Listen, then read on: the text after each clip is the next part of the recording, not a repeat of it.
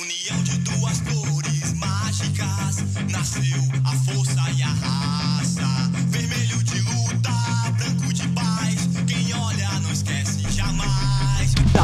Fala pessoal, começando agora o Tabelinha 15 aqui no TimbuCast, um podcast 100% alvirrubro feito para alvirrubros e agora com todas as informações referentes à partida entre Vitória da Bahia e Náutico, jogo válido pela Copa do Nordeste. É a última rodada da fase de grupos e o Náutico com chances reais de classificação, mas precisa vencer para não depender de absolutamente nada e assim passar para a segunda fase do Nordestão de 2019. A partida acontece neste sábado às quatro da tarde no estádio Manuel Barradas, popularmente conhecido como Barradão. O Timbucast 15 tem eu, Renato Barros, junto com Isaías Júnior, com Paulo Araújo, Clauber Santana e também o nosso amigo Atos Guildo. Meus amigos, o Tabelinha do Timbucast é um oferecimento de Somelo Corretora de Seguros. Faça já sua cotação. Ligue 3421 5370 ou 98835 3129. Acesse o novo site da Somelo Corretora de Seguros www.somelo com dois L's.com.br Container Segurança, locação de containers para sua construção, reforma ou obras em geral. Chega de instalações de alvenaria, liga para Container, entrega imediata 99278 3692. Vamos começar com os temas né, desse que é o TimbuCast de número 15 e o Wallace Pernambucano deve voltar ao time titular. Márcio Goiano, ele dosou né, a utilização dele nos últimos jogos para ter 100% atleta neste sábado. Essa é uma pergunta que eu vou deixar para o nosso amigo Atos Guildo falar.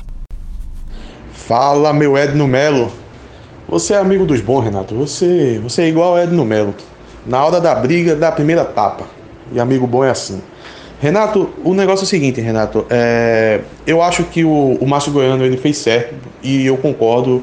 Eu acho que a intenção foi essa. É, quem lembra, no, há, um, há uns 15 dias atrás, em algum Timbucast, eu comentei sobre isso, que eu não entraria com o Alas Pernambucano nesses últimos jogos que a gente teve. Eu, eu achei muito, muito interessante o, o avanço do Odilávio é, porque isso fez a gente poupar o, o, o Alas Pernambucano. O Alas Pernambucano, Renato, é um jogador que ele joga de forma muito intensa.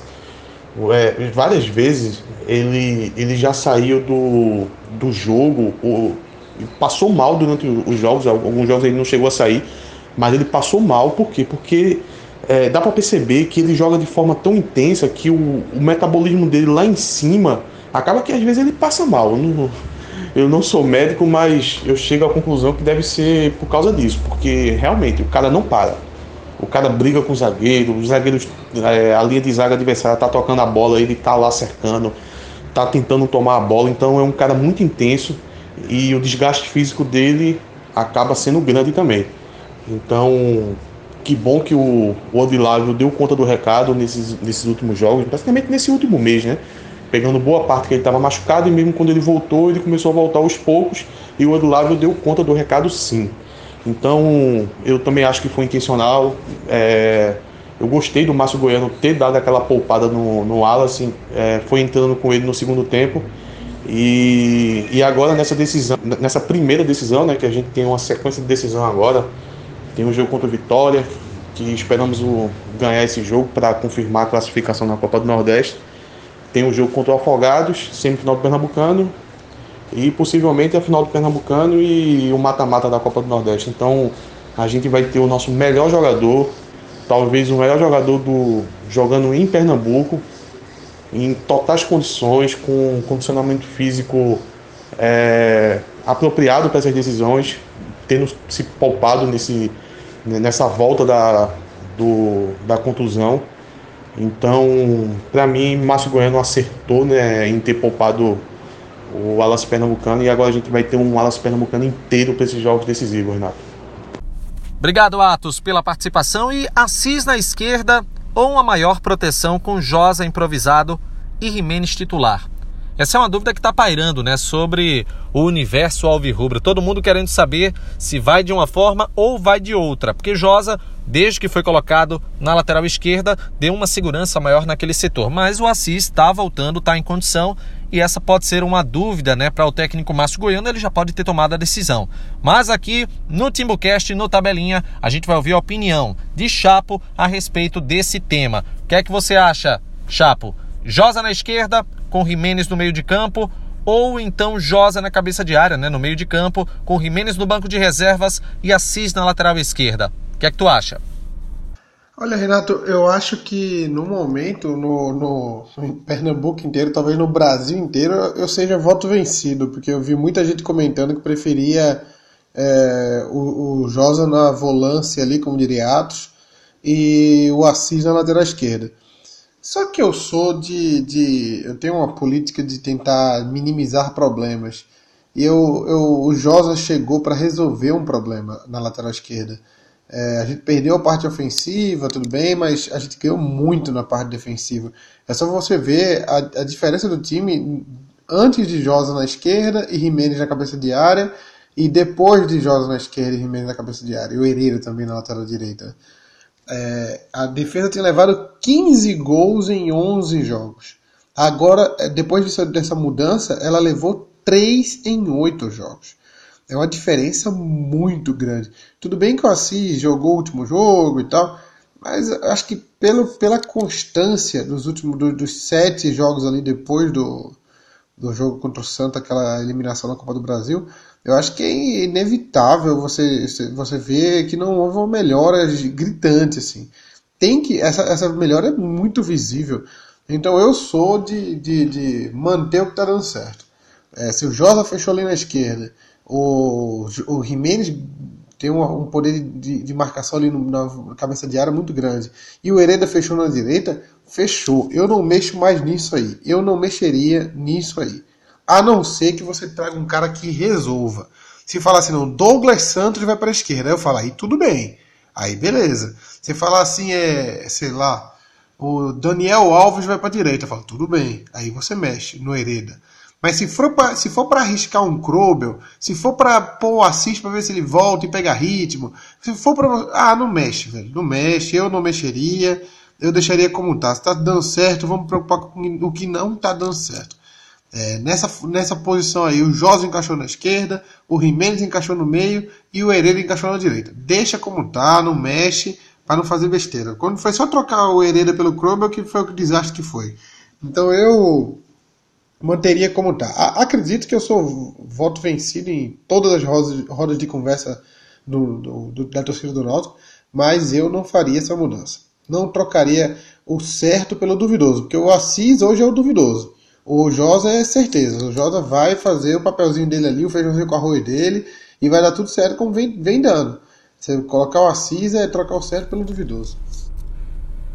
Valeu, Chapo, pela participação. E antes do confronto, um atleta do Vitória afirmou que o time iria vencer e se classificar diante do Náutico. Eu queria saber de Cláudio Santana se isso motiva mesmo os jogadores do Náutico, se dá aquele gás, né, se instiga, né, como a gente costuma dizer, ou se isso não, não faz diferença alguma. Vou chamar Cláudio porque Cláudio já foi assessor de comunicação do Náutico e ambiente no vestiário ele entende bem. Fala aí, Cláudio. Fala, Renato, amigos ouvintes do Timbucast.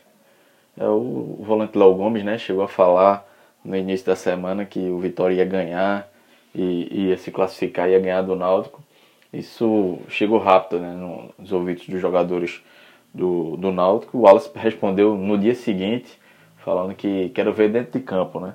É, eu acho que isso influencia pouco, assim, dá um, um, um gás a mais, é, mas não é, não chega a ser tão decisivo assim não até porque não é uma coisa, uma rivalidade de jogadores que já vem é, há um tempo se enfrentando. Foi uma declaração que não foi bem recebida e por outro lado os jogadores também já responderam e, e fica mais para aquela é, aquela resenha é, antes do jogo, mas quando a bola entra, quando a bola rolar é, eles não, não vão se ligar muito nisso não. A, a motivação acho que é mais é, a classificação na Copa do Nordeste para o Náutico, porque nunca é, é se classi... Depois, nesse novo formato da Copa do Nordeste ainda não se classificou para a segunda fase. Para o Vitória também que está em crise, é, trocou treinador recentemente, está com problemas na diretoria. Então é, eu acho que assim o, o, a motivação do Náutico de se classificar, de buscar mais três pontos é muito maior do que apenas uma declaração de, de, um volante que disse que ia ganhar. Claro que ele vai ter agora, o, o, o Vitória vai ter que mostrar em campo, como o Wallace falou, é, porque o, o, o, volante deles lá prometeu. E aí, se não ganha, também tem a cobrança em cima dele, né? O, tem a cobrança em cima do Léo Gomes, que disse que ia vencer e isso. Então, eu acho que nisso aí só traz mais pressão pro Vitória e pro Léo Gomes, que, que deu essa declaração até certo ponto polêmica. Mas para o Náutico é um pouco mais de motivação, um gás a mais, mas nada que vá fazer muita diferença não. Acho que a, a motivação do Náutico, o desempenho do Náutico é mais pelo que o time precisa fazer em campo, é, pela classificação que tem que buscar, do que, do que declarações, uma declaração só, uma frase é, colocada por um volante. Eu acho que isso aí já já fica mais é, fica mais em segundo plano nessa nessa disputa entre Náutico e Vitória. Valeu, Clauber, pela participação. E o Náutico, né, nesse sábado, tem essa partida contra o Vitória. Se vencer, está classificado. Se não vencer, se empatar ou, ser ou se for derrotado, ele vai depender de outros resultados. Então, a gente pode dizer que o Náutico está entre o céu da classificação ou o inferno de uma eliminação. É uma situação delicada, né? E eu quero que Isaías Júnior fale sobre esse assunto. Manda abraço aí, meu amigo Isaías Júnior. Fala, meu amigo Renato Barros e ouvintes do nosso Timbucast. Renato, antes de começar meu comentário, eu vou abrir um parêntese. Eu queria agradecer a todos vocês que estão nos ouvindo, porque o Tabelinha já é sucesso, tá? já é parte integrante da nossa rotina. A gente tem batido um alto índice assim, de audiência. Muito bom, muito bacana. Vocês que estão nos ouvindo, divulguem, compartilhem nos grupos. Sabe que a gente tá junto para trazer conteúdo e informação sobre o nosso clube náutico. Então, Renato, eu acho que inferno é um pouco pesado.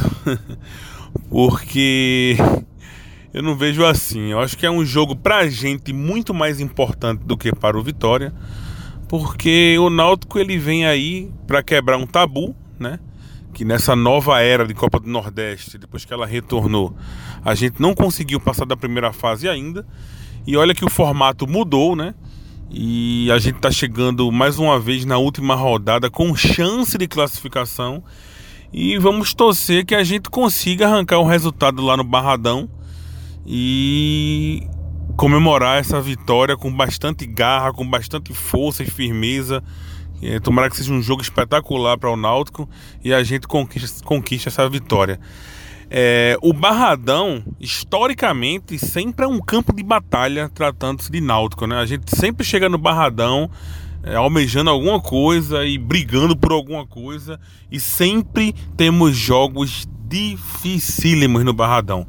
Então, com certeza, é, é um jogo que tem um ingrediente especial para o Náutico, porque o Náutico, além de, de quebrar esse tabu em caso de vitória, que só dependemos de nós, né? Então, em caso de vitória, a gente quebra o tabu e ainda tem a situação financeira, né? Para o Vitória pode não ser muito, mas para o Náutico a classificação para a segunda fase aí da Copa do Nordeste nos dá um um alívio financeiro, no mínimo uma folha de pagamento aí dos jogadores é garantida com, com essa classificação. Então vamos torcer para após esse jogo a gente está a gente está comemorando a vitória e a classificação para a segunda fase da Copa do Nordeste, é, uma folha de pagamento a mais na conta aí da nossa diretoria. E tamo junto Renato até o pós-jogo que esse promete. Porque um jogo no Barradão sempre é um jogo de polêmica, é um jogo, como é um jogo decisivo para nós, vamos torcer para uma arbitragem correta é, e que a gente consiga sair de lá com resultado. Tamo junto e até o pós-jogo.